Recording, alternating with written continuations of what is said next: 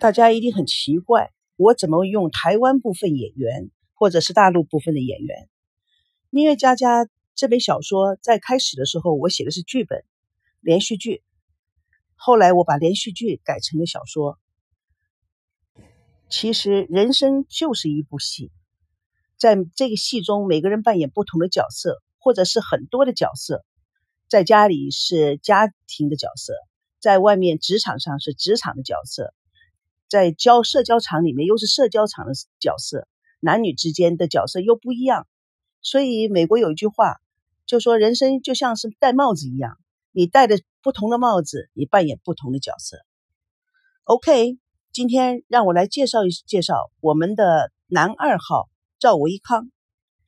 赵维康二十八岁，非常非常的帅哥，大大的帅哥，俊朗时尚。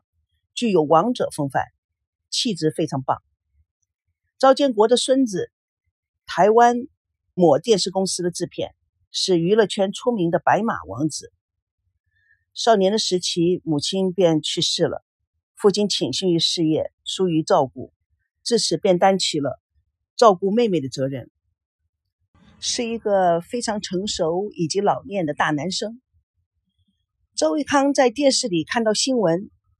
一见孙娜，他惊为天人，更为其气质倾倒，所以他就想尽了办法，说我一定要制造一个栏目，要把孙娜当节目主持人。所以他就创作的《北京人看台湾》，并且邀请了孙娜做主持。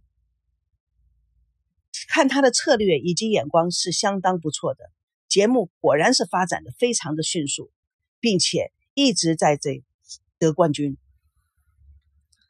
对孙娜的爱慕也跟收视率一样的，每一天都在上升。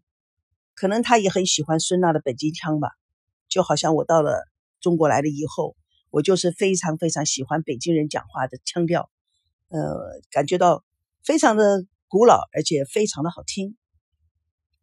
前面说过，孙娜的骄纵任性、大小姐的态度不会因地域而改变，她在台湾照样耍她大小姐的个性。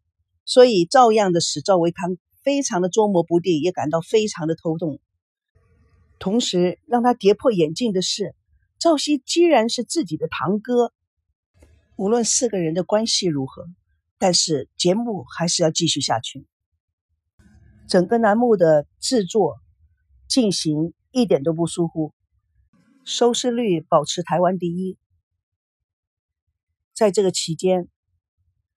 赵维康发觉了赵熙与孙娜虽然已经离婚了，但是两个人的感情却是一直不断的在上涨。所以，赵维康在伤心之余决定退出真爱舞台。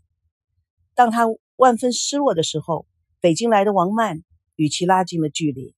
王曼的爽朗机智吸引了赵维康。维康在王曼的知性了解中渐生浪漫。王曼开始正式的登上了爱情争夺战的舞台。OK，现在让我们介绍我们的女二号赵美娇。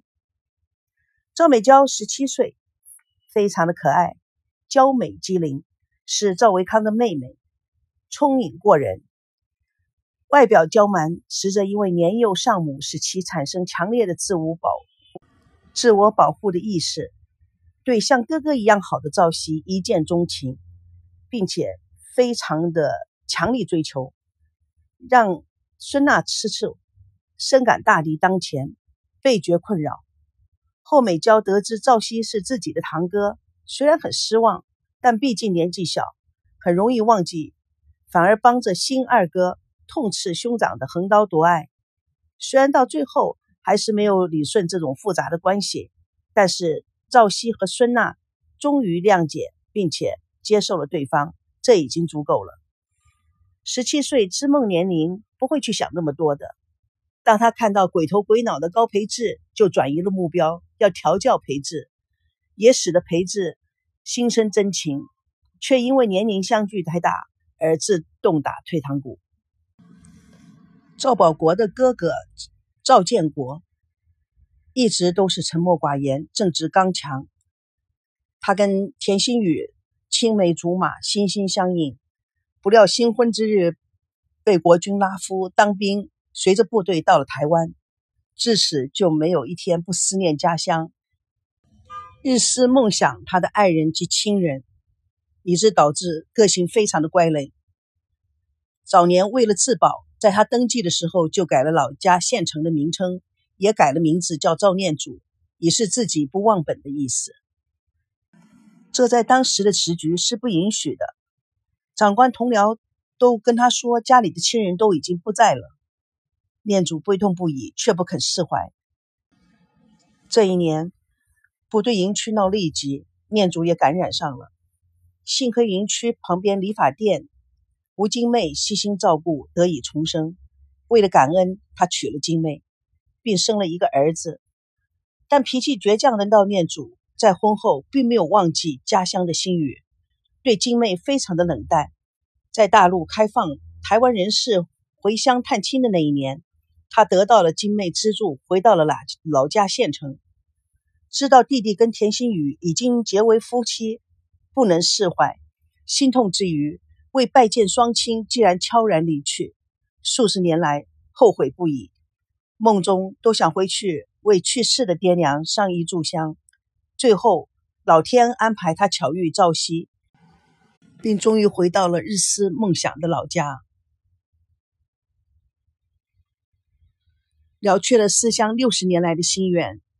在这变迁之中，他也深刻的体会到了往事不能回首，珍惜眼前的人可贵的真情。他要在余生中好好的与自己默默奉献的爱妻。精妹享受安逸的时光。人生很多的时间是到最后才明白，假如明白的早一点还比较好一点，否则的话会后悔的。吴金妹在《蜜月佳佳》中，吴金妹是一个非常非常让人尊敬的角色。她是赵建国的妻子，没有受过教育，是一个典型的台湾妇女。她也知道自己丈夫曾经在大陆结过婚，她也知道丈夫的心里面还一直装着另外一个她。但吴金妹深爱着赵建国，包容、体谅、任劳任怨，无怨无悔，尽心尽力的为丈夫跟儿孙奉献一生。知道丈夫思念家乡亲人，不但为他买了返乡的机票，还拿出所有的积蓄为他买了许多的礼物，让。赵建国回去了却几十年的心愿，在他心里认为，只要自己全心全意的付出，建国终于会明白他的苦心。事实也是如此，人生最后的道路，两个人将携手走完。人生是很有意思的一件事情，有不断的路要不断的走，要不断的去想，要不断的去反省，要不断的不停的。去接受各种不同的事情和发生的好的、坏的，所以这才造成一个非常特别的人生。在人生的过程中，所有能够享受到的，或者是不管是悲哀的，或者是痛苦的，都是人生的过程。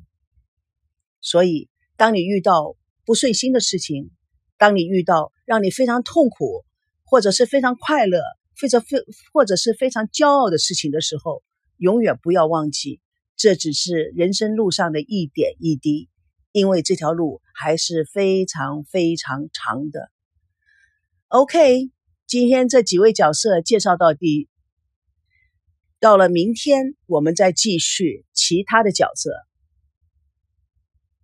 这就是这些角色打造了六七十年的历史故事。也是，就是这些角色打造了他们一生一世的追求。OK，see you tomorrow.